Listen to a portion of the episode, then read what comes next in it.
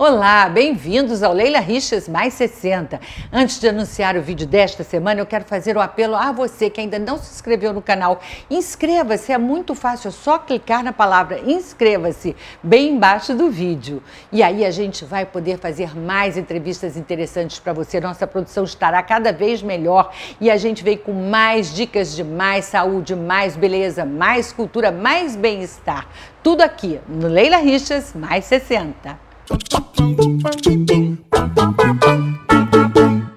A nossa entrevista desta semana é com a juíza Andréa Pachá. André está acabando de escrever um livro sobre a questão dos idosos e vai comentar com a gente sobre temas muito importantes para quem tem mais de 60 anos. Ela fala, por exemplo, da curatela, que é a antiga interdição. Fala do perfil dos idosos, que está mudando e trazendo muitas questões a serem discutidas e observadas na sociedade. Andréia fala também sobre a importância do testamento e o que é o testamento vital. Tudo isso numa conversa muito agradável com a juíza Andréa Pachá. Vamos ver a entrevista. Andréa, você está terminando o livro que encerra a trilogia que tem ainda O Segredo de Justiça e A Vida Não é Justa, não é isso? isso. Que inspirou a série do Fantástico, protagonizada pela Glória Pires, né? Eu quero saber o que motivou você a fazer esse trabalho com os idosos, não é isso? É, esse terceiro livro trata exatamente da velhice e dos problemas do envelhecimento que tem chegado à justiça.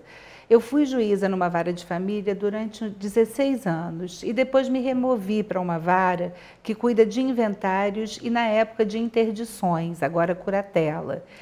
E as histórias são muito fortes, são muito humanas.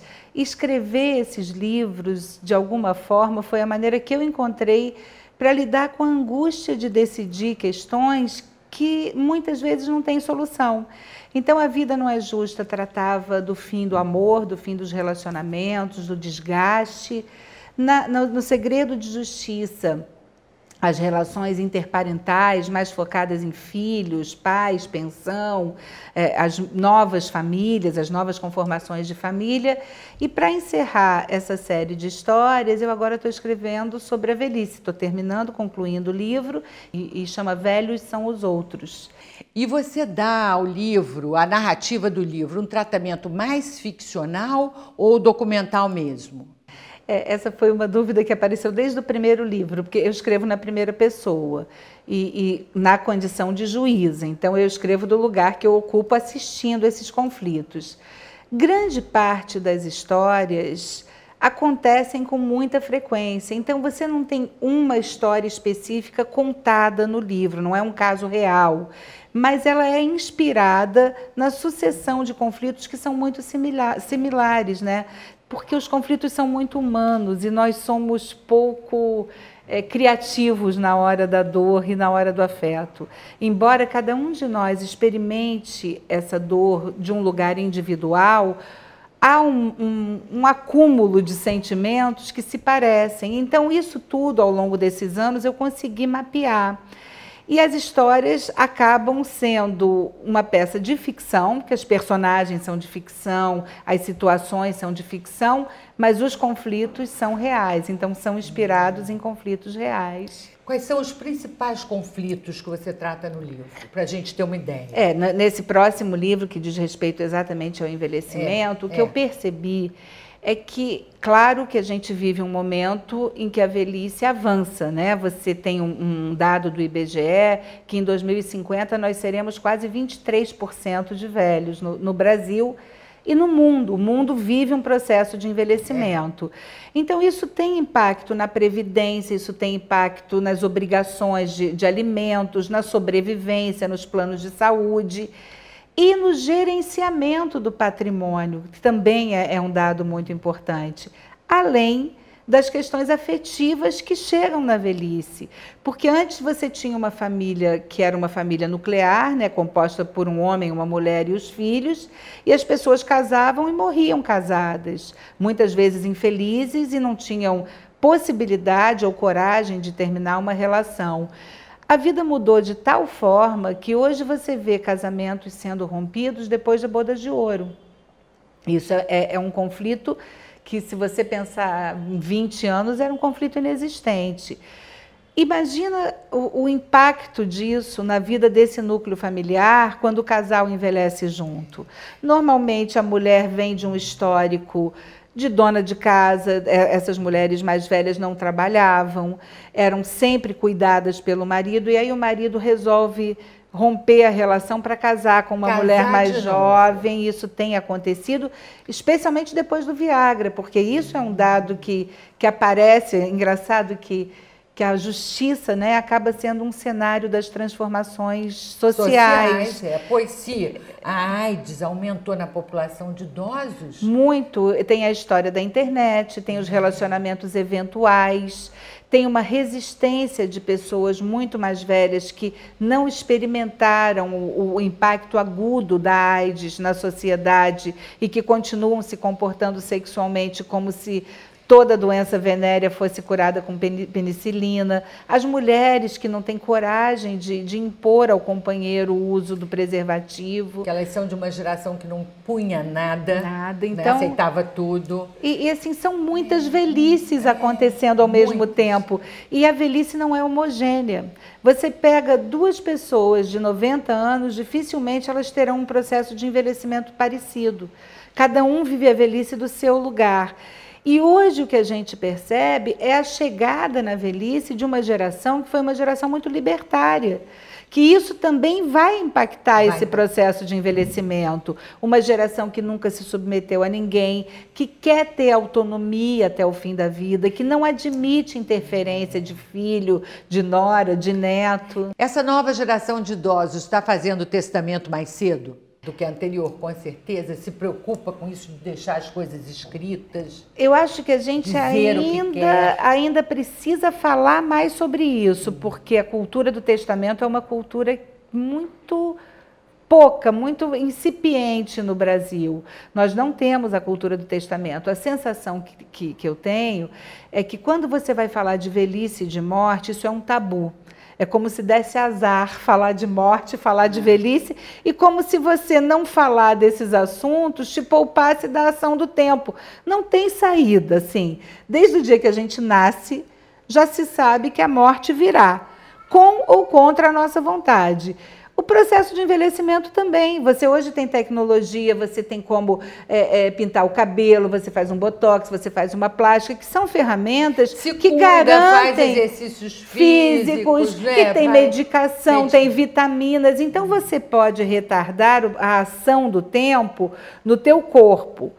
Mas não, não tem como retardar a ação do tempo na tua alma, porque a gente tem um tempo de duração e o tempo vai agindo. Então, quando chega nesse momento de decidir como viver a velhice, se a gente não se programa enquanto a gente tem autonomia, alguém certamente decidirá no nosso lugar.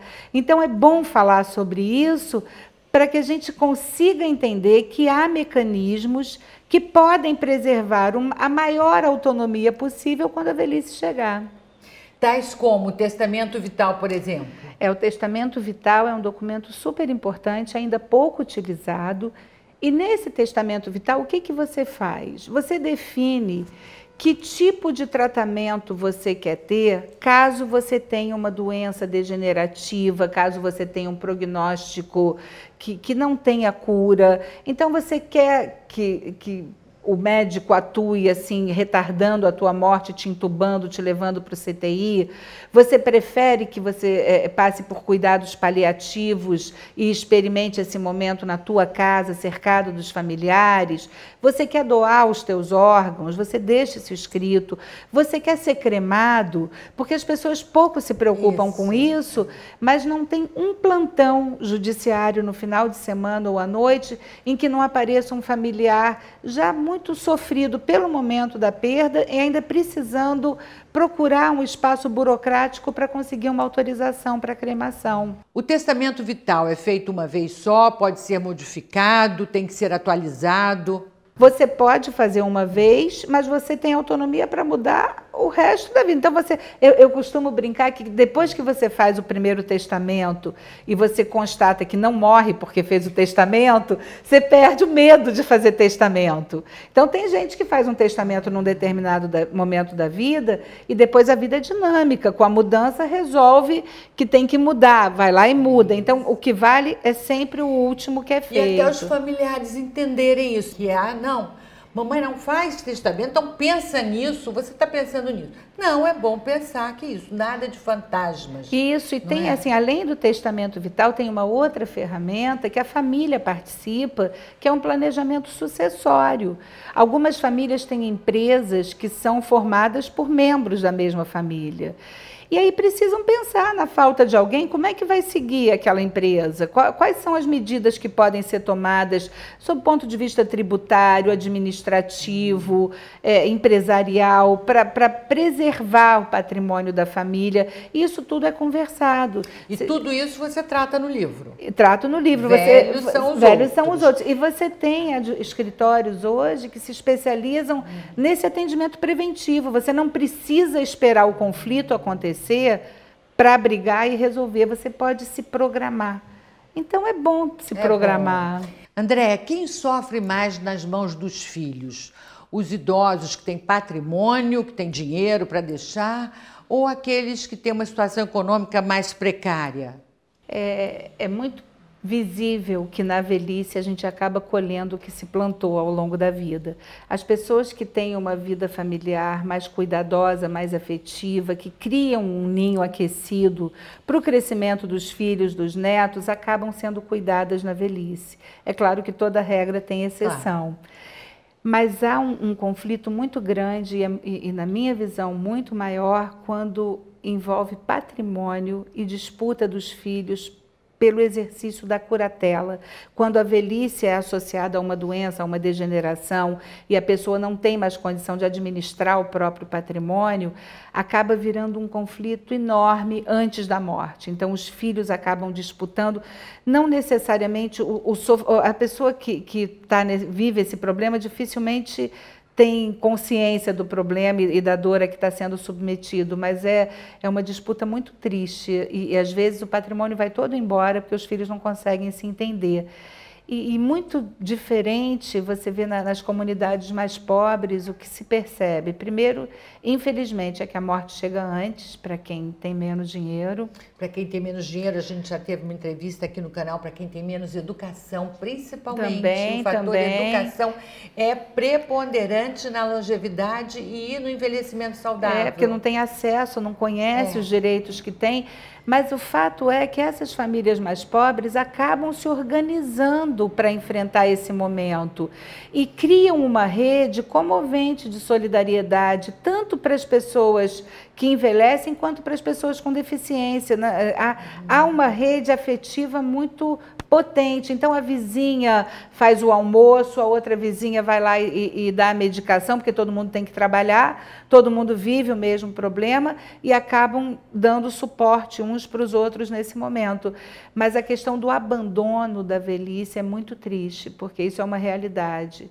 Há, há pessoas que têm envelhecido completamente sozinhas e sem suporte nenhum, nem da família, nem dos amigos. E aí, quando você vai resgatar. E o Estado também não dá esse suporte. O né? Estado né? tem que dar, porque assim, o, o, o Estatuto do Idoso né, garante que o idoso será cuidado pela família, pela sociedade e pelo Estado. Então, é uma responsabilidade solidária. É, eu acho graça porque no Estatuto está, inclusive, afetivamente. Inclusive, Como é que o Estatuto pode né, mensurar isso? Então, acho, nesse ponto, pelo menos, que o Estatuto é muito bom. É, porque Mas... divide a responsabilidade.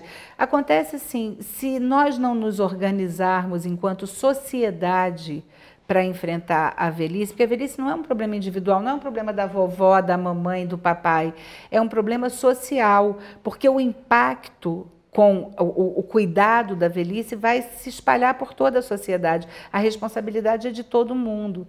Então, as famílias vão precisar se organizar melhor, as comunidades também e o Estado por tabela. E vai haver necessidade de pensar em locais de longa permanência, porque a vida não pare. Você hoje tem um, um, segmento que é muito significativo, que são velhos cuidando de velhos.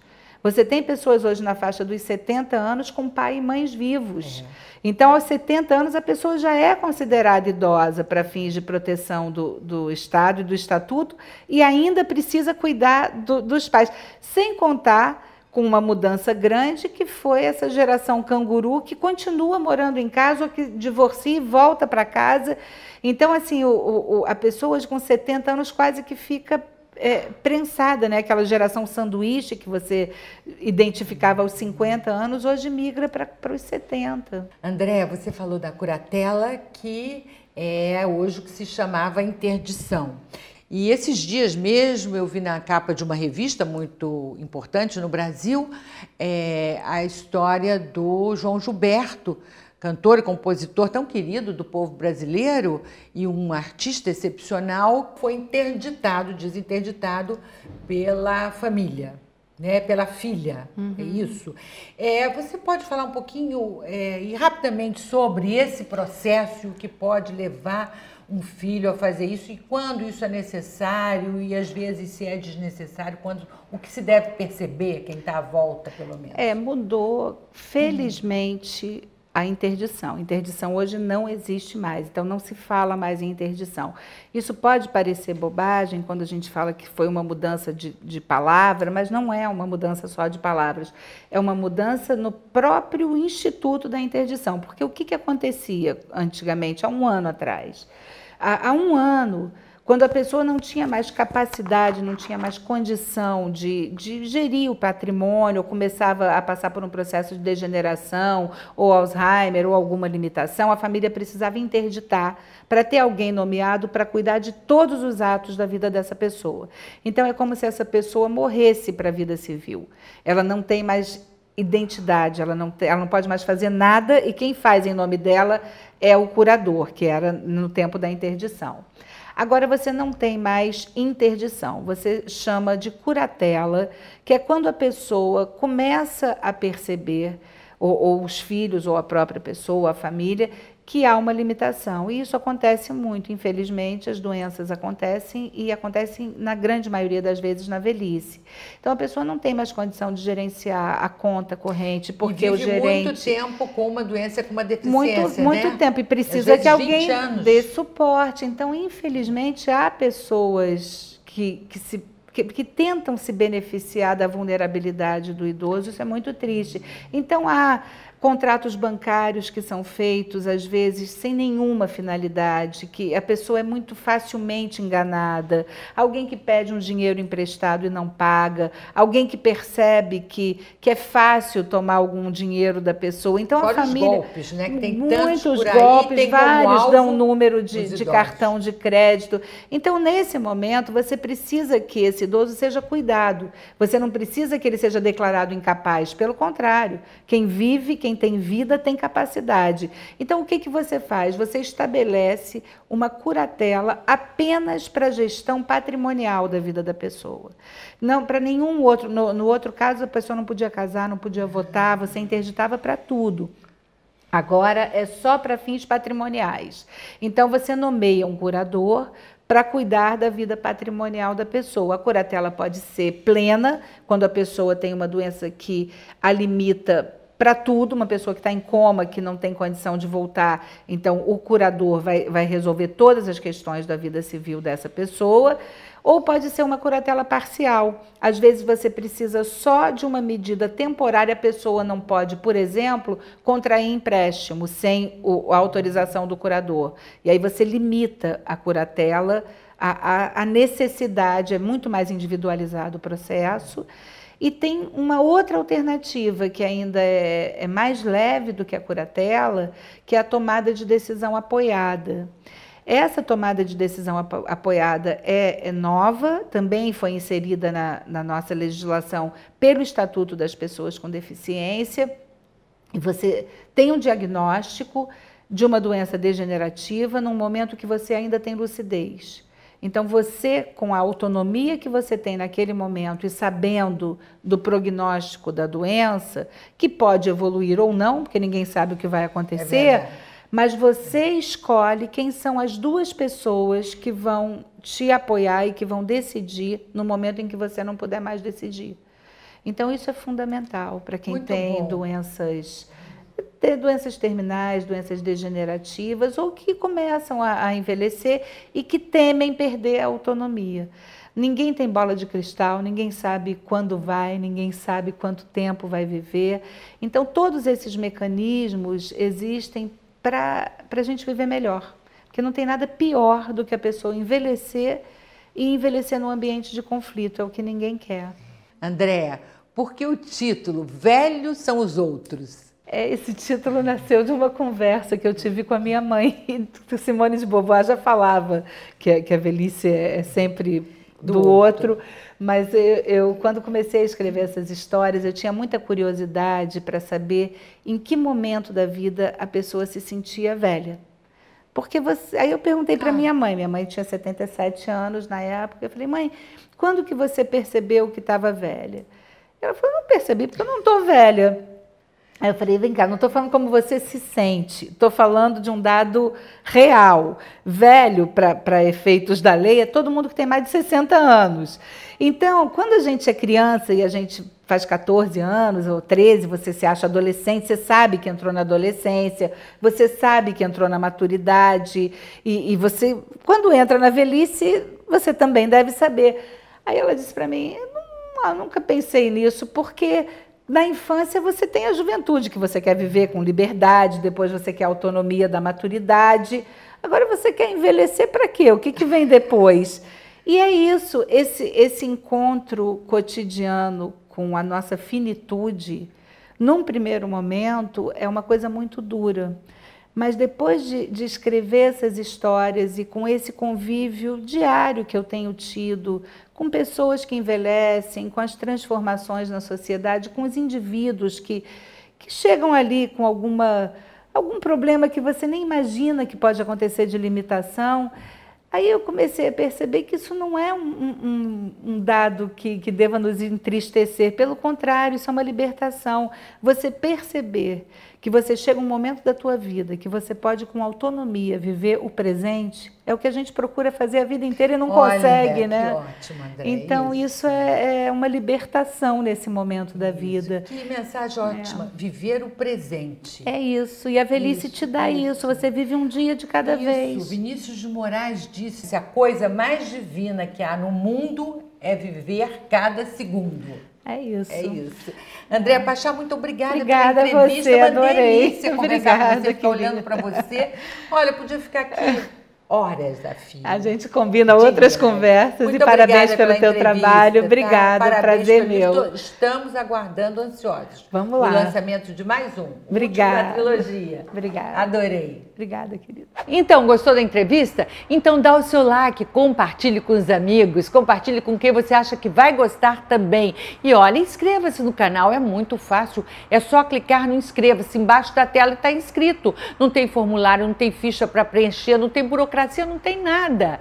E olha, eu espero você na semana que vem. Até lá!